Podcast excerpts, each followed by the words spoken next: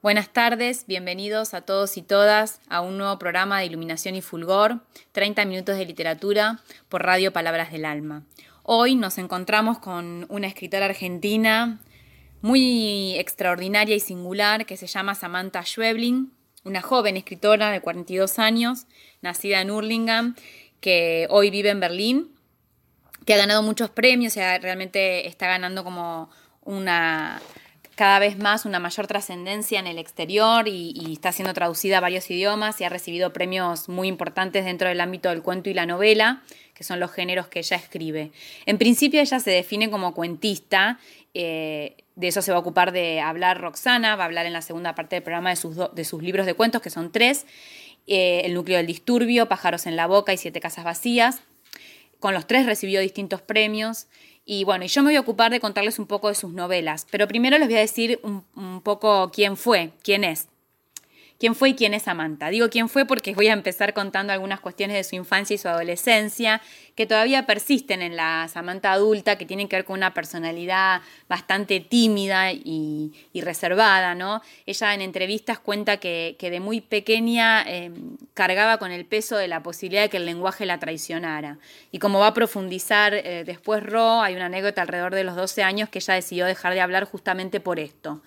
Em, otra anécdota que la pinta de cuerpo entero en relación a esta timidez y, a la cuestión de la palabra y el lenguaje es que cuando le invitaban a los cumpleaños de 15 ella no quería ir, era un poco forzada a asistir a los cumpleaños, entonces se escondía en, los vestidos libros y luego se pasaba la fiesta encerrada en el baño leyendo, ¿no? Como ahí ya en ese gesto adolescente aparece cierta función de la literatura como, como refugio, ¿no? Y ella lo, narra esto, ¿no? En relación a, cómo sentía, siente aún que las palabras en la oralidad la pueden traicionar, ¿no? Como el lenguaje, con su plurisignificación, eh, siempre puede jugarnos una mala pasada, ¿no? También en relación al malentendido, que justamente estas cuestiones después van a estar bastante ancladas en su literatura. Todo lo que se genera en relación a en las relaciones humanas a partir de malentendido y del lenguaje que lo que podría en principio pensarse como una herramienta de comunicación siempre nos, eh, siempre nos acecha también la posibilidad del malentendido y, de que el lenguaje traicione lo que verdaderamente queremos decir. ¿No? Em, entonces la literatura fue como una salida frente a esto, porque ella dice que en la palabra escrita se siente más cómoda. Incluso suele decir en las entrevistas que sería mucho mejor que sus, libros se defendieran solos, digamos, que la literatura habla por ella. Pero bueno, por cuestiones que sabemos relacionadas al mercado y, bueno, y a nuestra sociedad, los escritores tienen que públicamente acompañar esos libros, ¿no? Y, inevitablemente conversar sobre eso. También hay una anécdota de cuando era adolescente, más bien puber, que que, también retrata esta cuestión de su timidez y su relación con la escritura, que es que su abuela, eh, sin decirle nada, mandó unos cuentos que ella había escrito eh, a un concurso barrial de literatura. Y bueno, y que cuando van al, evento de premiación, ella se acerca como con mucha timidez y descubre que los tres primeros cuentos se los ganó ella, ¿no? Era un concurso con seudónimo, pero bueno, ya ahí, en esa pequeña Samantha, se nota la pluma extraordinaria que luego va a desarrollar a lo largo de su vida. Em, ella dice una frase que me parece muy interesante, que es que escribir tiene que ser siempre lo más genuino, ¿no? Como que hay una búsqueda ahí de que ese lenguaje nos traicione lo menos posible. Gran lectora, desde pequeña, como les contaba, eh, siente que, digamos, sus escritores que, han sido mayor influencia son los que vienen también del género fantástico, que es el que cultiva de una manera muy singular. Em, como Úrsula de Guin, como Bioy Casares, ¿no? como mismo Cortázar.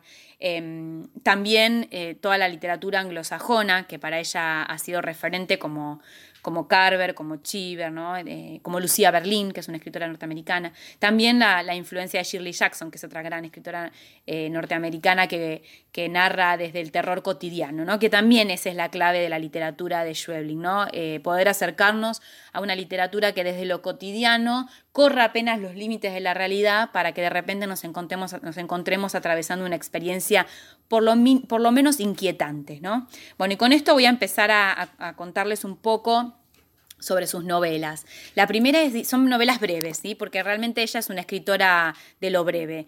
En principio cuentista y luego de la publicación de estos libros de cuentos que les comentaba antes, aparecen sus novelas. Que Distancia de Rescate nace como un cuento que finalmente se transforma en una novela por una cuestión de, del desarrollo de la historia que lo digamos, requería que finalmente fuera editada como novela.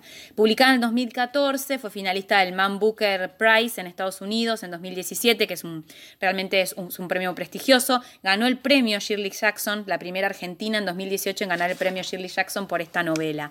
Distancia de Rescate es una novela muy mm, extraña, digamos, eh, ligado también a lo que genera en el lector, que es la sensación permanente de extrañamiento. Está narrada en dos voces, que es difícil identificar en principio, pero que después vamos a, vamos a, ubicar que se trata de dos personajes que no sabemos muy bien dónde se encuentran, pero sí que están como una especie de limbo. Eh, tiene mucho que ver con la cuestión de los agrotóxicos, de hecho ella cuenta que esa fue un poco la motivación que la impulsa a escribir esta novela. Está ambientada en un campo, ¿no? Como, como eh, en, la voz de algunos personajes aparece esta idea del campo como territorio de lo, de lo inocente, que, bueno, por supuesto que va tomando toda una dimensión que no tiene nada que ver con la inocencia, sino más bien con, bueno, con la contaminación de los suelos, lo que eso genera, las mutaciones, también las, bueno, las dificultades en las relaciones humanas, especialmente entre madre e hijos. El título es muy interesante, se desprende. La distancia de rescate es algo que explica uno de los personajes al principio de la novela, una madre, que cuenta cómo esa forma, distancia de rescate, es la forma que su propia madre llamaba a la, distancia que se podía separar de, su hijo, de sus hijos para saber que podías rescatarlos si algo eh, del orden de la emergencia ocurría. Entonces es como una distancia que no hay que alejarse del todo, pero tampoco acercarse demasiado para poder cuidar a los hijos mientras crecen. Em, bueno, como les decía, tiene que ver con cómo los agrotóxicos avanzan y envenenan a un pueblo, ¿no? Y eh, aparece la voz, que le decía estas dos voces que aparecen como narradores, que son difíciles de identificar, pero que luego se, se asocian al personaje de Amanda, una de las voces, que es, eh, es una mujer que trata de reconstruir una historia y tiene un interlocutor con el que habla, que se llama David, que están como en otro espacio, ¿no? que no queda muy bien definido y no sabemos bien qué le pasó a David. Sabemos que fue afectado David por los agrotóxicos, pero no sabemos bien cuál es la, cuál es la cuestión en principio eso se va a ir desarrollando a lo largo de la novela. Em, la verdad es que es sumamente interesante porque es una, apuesta novedosa a encarar un tema que está absolutamente del lado del realismo, pero que ella eh, con esta forma de tratarlo en relación a, a lo que pasa con, las mutaciones, con las almas, con la muerte, eh, va dándole como un giro del orden de lo fantástico. Em, les voy a leer el comienzo. Dice así, son como gusanos. ¿Qué tipo de gusanos? Como gusanos en todas partes. El chico es el que habla. Me dice las palabras al oído. Yo soy la que pregunta. ¿Gusanos en el cuerpo? Sí, en el cuerpo. ¿Gusanos de tierra? No, otro tipo de gusanos. Está oscuro y no puedo ver. Las sábanas son ásperas, se pliegan debajo de mi cuerpo. No me puedo mover. Digo, por los gusanos. Hay que ser paciente y esperar. Y mientras espera hay que encontrar el punto exacto en el que nacen los gusanos. ¿Por qué? Porque es importante, es muy importante para todos. Intento asentir, pero mi cuerpo no responde. Acá están estas dos voces que yo les decía, que es Amanda, ¿no? En esa situación como de agonía, y esa otra voz que le habla de un lugar que no podemos identificar del todo. Bueno, su, novela más reciente, su segunda novela y la última, la, la publicada más recientemente, es Kentucky's, que se publicó en 2018. También fue elegida por el New York Times como una de las mejores novelas en español. Eh, ella dice que la idea de los Kentuckys, que son una especie de aparatos, son como si fueran unos peluches, pero que em, son manejados desde algún lugar del mundo a través de una tablet. Entonces, los Kentucky se instalaron como un objeto de consumo en la sociedad y uno puede elegir comprar ese peluche que se mueve como que parece que fuera por vida propia, ¿no?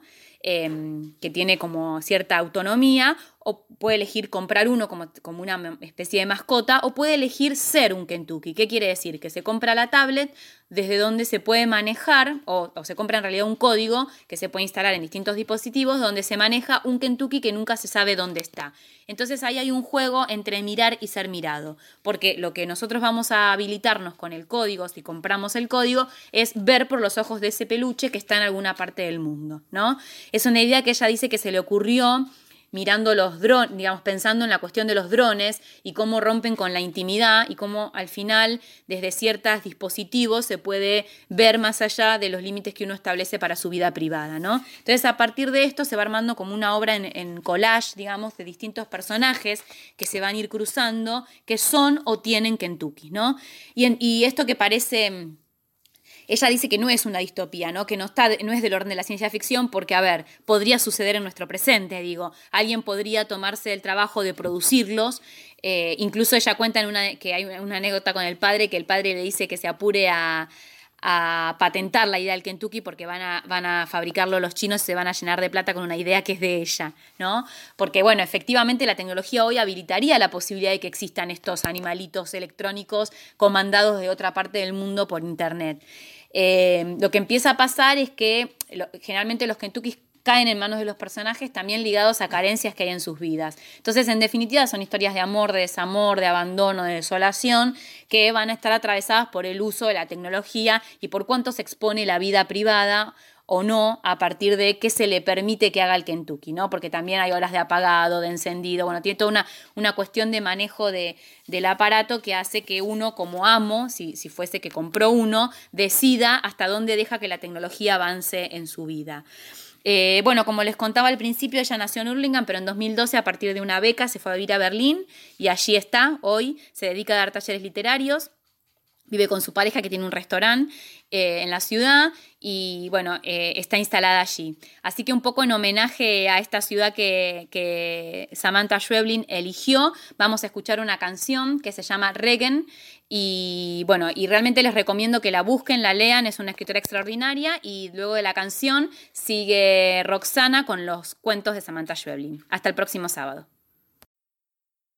Hola, ¿cómo están? Bueno, quien les habla, Roxana Silveira. Bienvenidos a este segundo bloque de Iluminación y Fulgor. A mí me toca hablar de los cuentos de Samantha, así que bueno, arrancamos a pleno. Em, Samantha tiene tres libros de cuentos. El núcleo del disturbio, Pájaros en la boca y Siete casas vacías. Bueno, sus libros de cuentos y algunos cuentos en particular fueron premiados y con premios muy importantes. Eh, esa es una de las cosas también que la, catapultó al lugar que, tiene hoy en, la, en la literatura argentina. Latinoamericana también. Bueno, les voy a decir algunos de los premios que ganó, que ha cosechado. Bueno, por ejemplo, en el 2001 ganó el primer premio del Fondo Nacional de las Artes por su libro de cuentos El núcleo del disturbio. Después, su cuento hacia la alegre civilización de la capital em, ganó el concurso nacional de eh, Haroldo Conti, que, hago un paréntesis en eso, ahora se está haciendo ese concurso, cierra, ahí ya les digo, cuando cierra, cierra el 3 de agosto, por si alguien quiere participar, les tiro la data, pueden buscar em, y y nada, seguro que en Google van a encontrar el toque toda la info. Pero justo en este momento está ese, ese concurso. Bueno, después con Pájaros en la Boca ganó el Casa de las Américas eh, en el 2008. La verdad que posta que súper premiada. Em, y después con Un hombre sin suerte, que es un cuento tremendo. Pero después voy a hablar de los cuentos. Eh, en particular, em, ese ganó el premio Juan Rulfo en el 2012. Así que nada, posta que. Ah, no, no, y me olvidé. Y encima en, también ganó eh, el de narrativa breve Rivera del Duero por Siete Casas Vacías. O sea que posta, todos sus libros tienen algún premio. A ver, em, como no es que si no tenés premios no escribís bien o que tu, tu valor como, como escritora o escritor está determinado por los premios que tengas o no. Pero siempre eh, o sea, los premios son reconocimientos. Obviamente que muchos de estos premios que nombré son con. son premios económicos, o sea que, que hay que ser realistas, la verdad que cualquier, em, imagínate ser reconocida por algo que escribís y que encima poder recibir una, un monto económico, porque de algo hay que vivir, eh, vivimos en un sistema capitalista, necesitamos dinero, es así. Entonces, eh, nada, o sea, está, está buenísimo ganar premios, no vamos a negarlo. Pero lo importante acá de Samantha es que tiene de sobra para sostener todos esos premios. La verdad que para mí es una cuentista de la hostia. Em, voy a contarles cómo la conocí, no de persona claramente, sino cómo la empecé a leer. Ojalá la hubiera conocido personalmente. Bueno, em, estaba buscando... O sea, yo me la paso en, las redes, seamos, esa sincera, me la paso en las redes. Bueno, en esta cuestión de estar boludeando en las redes, llegué a una aplicación que se llama, de paso tiro la data, se llama The Short Story Project, que es una aplicación en la que podés leer cuentos, eh, como, su nombre, como, su nombre, lo indica, que son eh, historias cortas. Em, y nada, puedes encontrar eh, cuentos de un montón de géneros, de un montón de autores, puedes leerlos en el idioma original de ese autor. Bueno, cuestión que ahí buscando em, estaba, había un solo cuento de Samantha, pero me llamó la atención el título, que es el cuento que empecé, por el que la conocí, es Papá Noel duerme en casa. Entonces entré a leer ese cuento, me pareció muy bueno y em, lo que hice fue empezar a buscar más. Eso es lo que a mí me gusta, ¿no? De conocer una nueva autora en este caso. Es como leer algo que me guste y después seguir todo el caminito, ver qué más, qué más hay. Eh, hasta confirmar que la amo y ahí yo me pongo la camiseta de la autora, que en este caso tengo puesta la camiseta de Joelyn. Ahora les voy a leer algunas cositas que dijo em, en cuanto a la literatura. Y bueno, la primera dice, la literatura me dio la oportunidad de poder manipular el lenguaje con una pinza casi científica, aunque tome días, meses, años para decir exactamente lo que quiero decir. Bueno, esta frase la podemos relacionar con esta anécdota sobre ella, que es que cuando tenía 12 años dejó de hablar.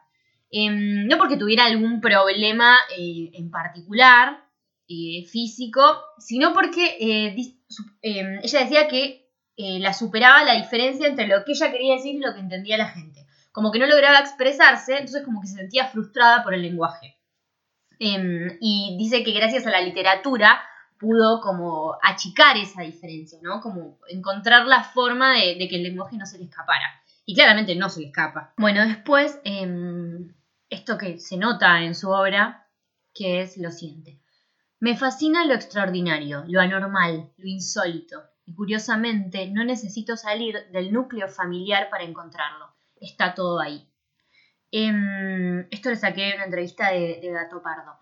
Bueno, claramente em, esta cuestión de el núcleo familiar y todo lo extraordinario, lo insólito que hay adentro de los núcleos familiares, cosa que todos sabemos y que todos experimentamos. Bueno, en muchos de sus cuentos ella encuentra la manera de, de, entrar ahí, en, eso, en esa cuestión extraordinaria de cosas que en realidad pueden pasar, pero que no pasan siempre y que son insólitas. Por ejemplo, em, el, el libro Siete Casas Vacías que son, son cuentos que, justamente tocan esto, ¿no? Como lo extraordinario dentro de, son todos eh, vínculos familiares. Por ejemplo, el cuento, que para mí retrata un montón esto que ella dice, es Mis padres y mis hijos. Y si lo pueden leer, la verdad que es espectacular. Bueno, vi varias entrevistas eh, en YouTube a Samantha quiero decir que es divina. O sea, la verdad que me parece como. Es, la tienen que escuchar. Si pueden, entren en YouTube, tienen un montón de entrevistas. También tienen eh, audiocuentos. Pueden escuchar algunos de sus cuentos leídos en YouTube.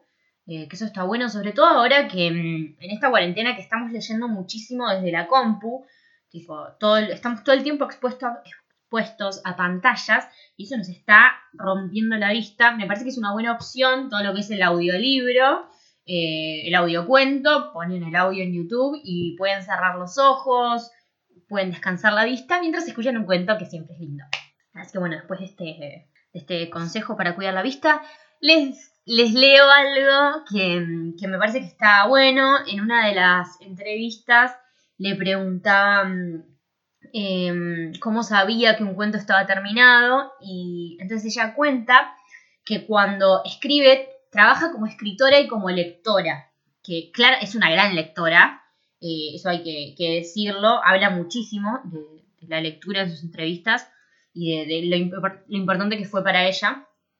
Y mm, bueno, y que ella trabaja como desde estos dos lugares, ¿no? Que lo escribe, después lo deja descansar, trata de olvidarse y vuelve cuando pasó tiempo, entonces ahí se pone en el papel de lectora y ahí puedes saber eh, si el cuento está, está terminado, ¿no? Como que ahí tiene otra, otra visión. Y, está bueno esto, como de dejar descansar el texto, porque te da otra perspectiva, como todo en la vida, ¿no? Vieron que es muy importante como alejarse de las cosas para tener una perspectiva. Y después otra cosa eh, que le preguntan en varias entrevistas es qué elementos cree que debe tener un cuento, un buen cuento.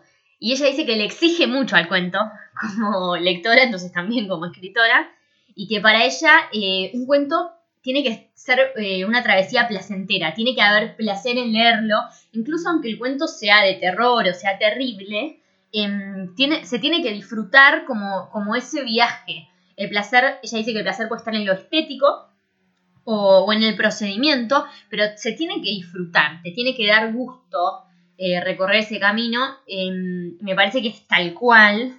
En, es muy importante como la fluidez, ¿no? A la hora de, los cuentos.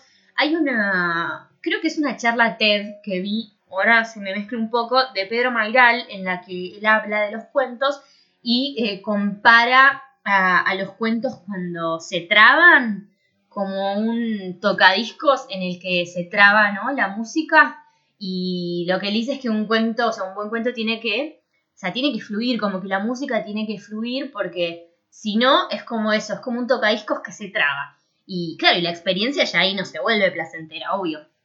Así que, bueno, y otra cosa que decía Samantha también es que después del, del cuento la tiene que transformar en algún punto. Ya sea entender algo nuevo, pensar algo nuevo, preguntarse algo bueno, algo, perdón, algo nuevo.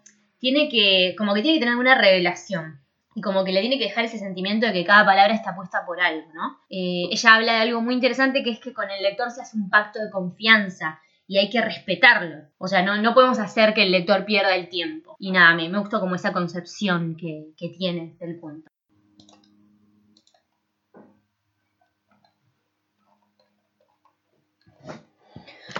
Bueno, ahora les voy a hablar particularmente de algunos de sus cuentos porque está bueno irse a este programa con una listita de, cosas para leer, ¿no? A mí me gustan esas listas de... Tal vez nunca llegue a leer todo lo que tengo en las listas, pero por lo menos hago las listas y cuando tengo que elegir una nueva lectura tengo opciones, que eso está bueno. Em, bueno, uno de mis cuentos preferidos de Samantha, que lo amo pero mal, lo tengo tatuado, no literal, pero lo amo, es Mariposas, eh, que está en Pájaros en la Boca, me parece un cuentazo. Em, ese sí es eh, fantástico. Otra cosa que me gusta de Samantha es que como que explora diferentes géneros. La verdad que, porque por ejemplo en Siete, en siete Casas Vacías no, no, hay, eh, no hay nada fantástico, que sí hay en, en Pájaros en la Boca. Em, o lo fantástico, lo extraño. Bueno, em, Mariposas también va de nuevo con, con esta cuestión de las relaciones familiares, en este caso padre-hija. Después un cuento que es tremendo, que lo descubrí cuando mm, en el marco de la campaña por la legalización del aborto encontré una lista de cuentos eh, relacionados con el tema que, estaban buenos para leer. Bueno, ahí me encontré con Conservas, que es de pájaros en la boca también. Eh, es un cuento que está buenísimo, les, les va a explotar la cabeza, está buenísimo. Em, después, bueno, Un hombre sin suerte, que ya lo mencioné, es el que recibió eh, el premio, que está en Siete Casas Vacías, es un cuento tremendo. Em, es eh, estremecedor, pero, em, pero también está, está excelente.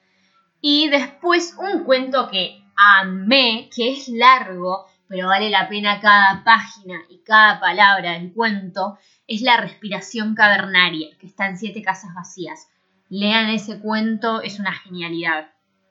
Y bueno, el otro que ya les... Em, obvio que no es eh, imperativo, ¿no? no es una orden, sino que si quieren leer algo, vamos a decirlo de otra manera, si quieren leer algo de Samantha, esas son mis humildes recomendaciones. Y después, em, mis padres y mis hijos, que ya lo nombré también, eh, lo vuelvo a decir. Y bueno, hemos llegado al final del programa. Eh, gracias a Vicky, a la radio, a ustedes por escucharnos. Eh, les recuerdo que pueden buscarnos en Facebook como Victoria Mora y Roxana Silveira o en Instagram como Victoria Mora79 y Roxana Silveira, donde van a encontrar info de los talleres literarios y del programa. Nos vemos el sábado que viene. Les mandamos un beso enorme y gracias.